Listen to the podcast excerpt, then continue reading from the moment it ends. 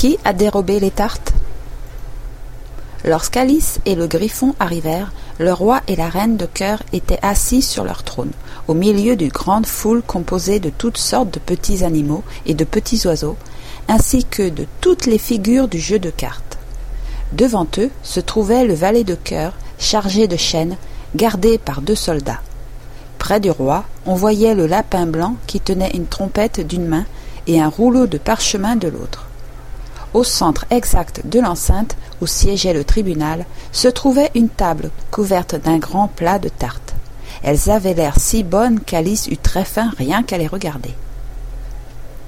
Je voudrais bien que le procès s'achève, se dit-elle, et qu'on fasse circuler les rafraîchissements. Mais il semblait n'y avoir guère de chance que son vœu se réalisât. Aussi commença-t-elle à regarder tout autour d'elle pour passer le temps. Alice n'avait jamais pénétré dans une salle de tribunal, mais elle en avait lu diverses descriptions dans plusieurs livres, et elle fut tout heureuse de constater qu'elle savait le nom de presque tout ce qui s'y trouvait. Celui-là, c'est le juge, se dit-elle, puisqu'il porte une perruque. Il faut préciser que le juge n'était autre que le roi. Comme il portait sa couronne par-dessus sa perruque, il avait l'air très mal à l'aise, et cet attirail était totalement dépourvu d'élégance. Ah, Voici le banc du jury, pensa Alice, et ces douze créatures. Elle était obligée d'employer le mot créature, car, voyez-vous, il y avait à la fois des animaux et des oiseaux. Je suppose que ce sont les jurés. Elle se répéta ce dernier mot deux ou trois fois de suite, très fière de le savoir, car elle pensait, à juste titre d'ailleurs, que très peu de petites filles de son âge en connaissaient la signification. Néanmoins, elle aurait pu tout aussi bien employer le mot membre du jury. Les douze jurés étaient tous occupés à écrire fébrilement sur des ardoises. Que font-ils? demanda Alice au griffon à voix basse. Ils n'ont rien à écrire tant que le procès n'a pas commencé. Ils écrivent leur nom, répondit le griffon dans un souffle, de peur de l'oublier avant la fin du procès. Quels imbéciles s'exclama-t-elle d'une voix forte et indignée mais elle se tut vivement, car le lapin blanc cria Silence tandis que le roi mettait ses lunettes et regardait anxieusement autour de lui pour voir qui se permettait de parler. Alice put voir, aussi distinctement que si elle avait regardé par-dessus leur épaule, que tous les jurés étaient en train d'écrire Quels imbéciles sur leur ardoise, et que l'un d'eux, ne sachant pas orthographier imbécile, était obligé de demander à son voisin de lui épeler le mot. Il va y avoir un beau fouillis sur leurs ardoises d'ici la fin du procès, pensa-t-elle. L'un d'eux avait un crayon qui grinçait. Naturellement, Alice ne put supporter cela. Elle fit le tour du tribunal, se glissa derrière le juré et eut vite trouvé l'occasion de lui subtiliser son crayon. Elle le fit si prestement que le pauvre petit juré, c'était Bill, le lézard, ne comprit absolument rien à ce qui s'était passé. Aussi, après avoir cherché partout son crayon, il fut obligé d'écrire avec un doigt, pendant tout le temps que dura le procès. Ce qui ne servait pas à grand-chose, car le doigt ne laissait aucune trace sur l'ardoise. Héros, lisez l'acte d'accusation s'écria le roi. Sur ce, le lapin blanc sonna trois fois de sa trompette, déroula le parchemin et lut ce qui suit.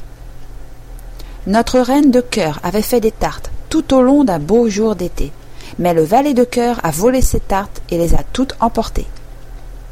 Délibérez pour rendre votre verdict, ordonna le roi au juré. Pas encore, pas encore, protesta le lapin. Il y a beaucoup à faire avant d'en arriver là. Appelez le premier témoin, reprit le roi. Aussitôt le lapin blanc sonna trois fois de la trompette et cria Premier témoin. Le premier témoin était le chapelier. Il entra, tenant d'une main une tasse de thé et de l'autre une tartine beurrée. Je demande pardon à votre majesté, commença-t-il, de me présenter ainsi, mais je n'avais pas tout à fait fini de prendre mon thé lorsqu'on est venu me chercher. Vous auriez dû avoir fini, rétorqua le roi. Quand avez-vous commencé?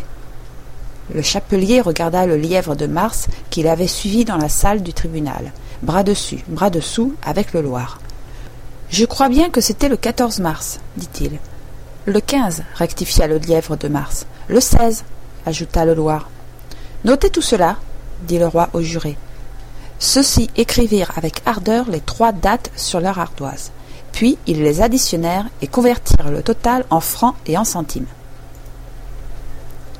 ôtez votre chapeau ordonna le roi au chapelier il n'est pas à moi protesta l'interpellé volez s'exclama le roi en se tournant vers les jurés qui immédiatement prirent note du fait. Je n'ai aucun chapeau qui m'appartienne ajouta le chapelier en guise d'explication. Je les vends je suis chapelier de mon métier. Sur ce la reine mit ses lunettes puis elle le regarda si fixement qu'il devint tout pâle et commença à s'agiter. Faites votre déposition, dit le roi, et tâchez de vous calmer, sans quoi je vous fais exécuter sur le champ. Ceci n'eut pas l'air d'encourager du tout le témoin. Il continua à se dandiner d'un pied sur l'autre, tout en jetant vers la reine des regards inquiets, et, dans son désarroi, il prit une grosse bouchée de sa tasse au lieu de mordre dans sa tartine. Juste à ce moment, Alice éprouva une sensation très bizarre qui l'intrigua beaucoup, jusqu'à ce qu'elle eût compris de quoi il s'agissait elle recommençait à grandir. Sa première idée fut de se lever et de quitter la salle du tribunal. Mais, à la réflexion, elle décida de rester où elle était tant qu'il y aurait assez de place pour elle.